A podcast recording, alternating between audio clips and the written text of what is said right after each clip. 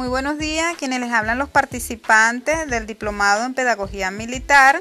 El ingeniero Guillermo Flores y Ivonne Rivero es la conformación de nuestro equipo para esta unidad curricular Evaluación de los Aprendizajes, en el cual a través de una herramienta aplicada llamada podcast eh, realizaremos la estrategia. Eh, bien, eh, comenzamos entonces con este tema de los instrumentos y recursos de técnicas de evaluación. Muy buenos días, le habla el ingeniero Guillermo Flores.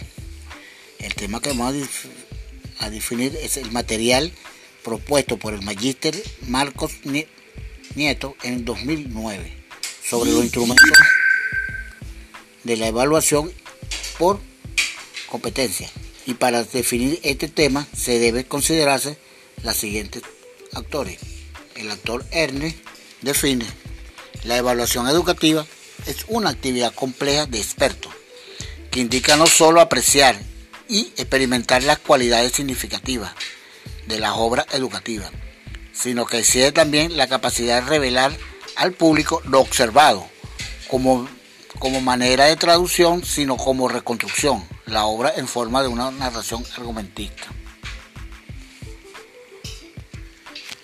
Bien, eh, ingeniero, eh, de acuerdo a lo que usted indica, puedo aportar también que la evaluación de los aprendizajes es un componente del proceso educativo, a través del cual se observa, se recoge y se analiza información significativa que eh, esta se está impartiendo su finalidad es de reflexionar, emitir un juicio de valor y tomar decisiones pertinentes y oportunas para tener un resultado.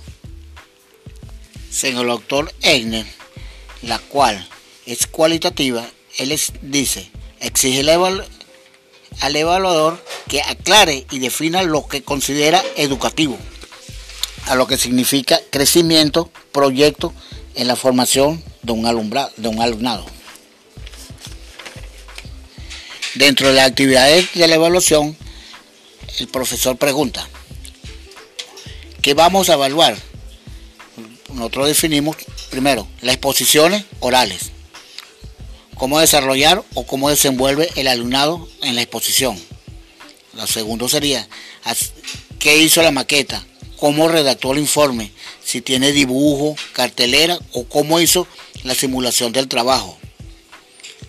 Lo otro sería si hay debate entre alumnado y profesor. Se hizo pregunta entre sí. ¿Cómo se hizo el rendimiento del trabajo? Y cómo se hizo la autoevaluación, coevaluación y electroevaluación.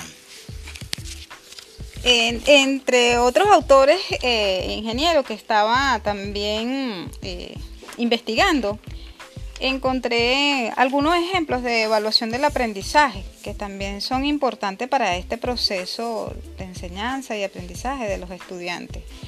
Eh, ellos plantean eh, mandar a hacer ejercicios prácticos, revisión de instrumentos, refuerzo de destrezas dentro del curso, taller, eh, en fin, unos, eh, unas actividades también de, revisión, creación eh, y los desarrollos de la política institucionales que el, Estado emite. Pues. Eh, ¿Qué me puede decir usted de, la, de la investigación? ¿Qué encontró por ahí usted en cuanto a autoevaluación, coevaluación y heteroevaluación? Bueno, la autoevaluación estamos definiendo como un método que consiste en el proceso mediante el cual una persona se evalúa a sí mismo, es decir, identificarse o poderarse su desempeño con el cumplimiento de su determinada tarea o actividades de modo de manejar una situación. La coevaluación es el proceso de una evaluación por lo cual los compañeros y compañeras del salón o clase tienen que evaluarse entre sí. Heteroevaluación hace referencia a aquellos procesos de evaluación realizada por personas distintas al estudiante o a su igualdad profesorado. Bueno, este, fíjese que este tema de lo que es los instrumentos de evaluación y estos procesos evaluativos tardaría muchísimos días por, definir, investigar e indagar y, debatir. Eh, bueno, ya para finalizar entonces se puede decir que los instrumentos de evaluación son de gran importancia para el registro y control de los procesos de enseñanza y aprendizaje. Eh, en tal sentido que se pueda conocer el desarrollo de las competencias alcanzadas por el estudiante. Eh, no sé si usted tiene algo más que agregar, ingeniero, ya para finalizar eh, este debate del día de hoy. Estas evaluaciones son muy largas.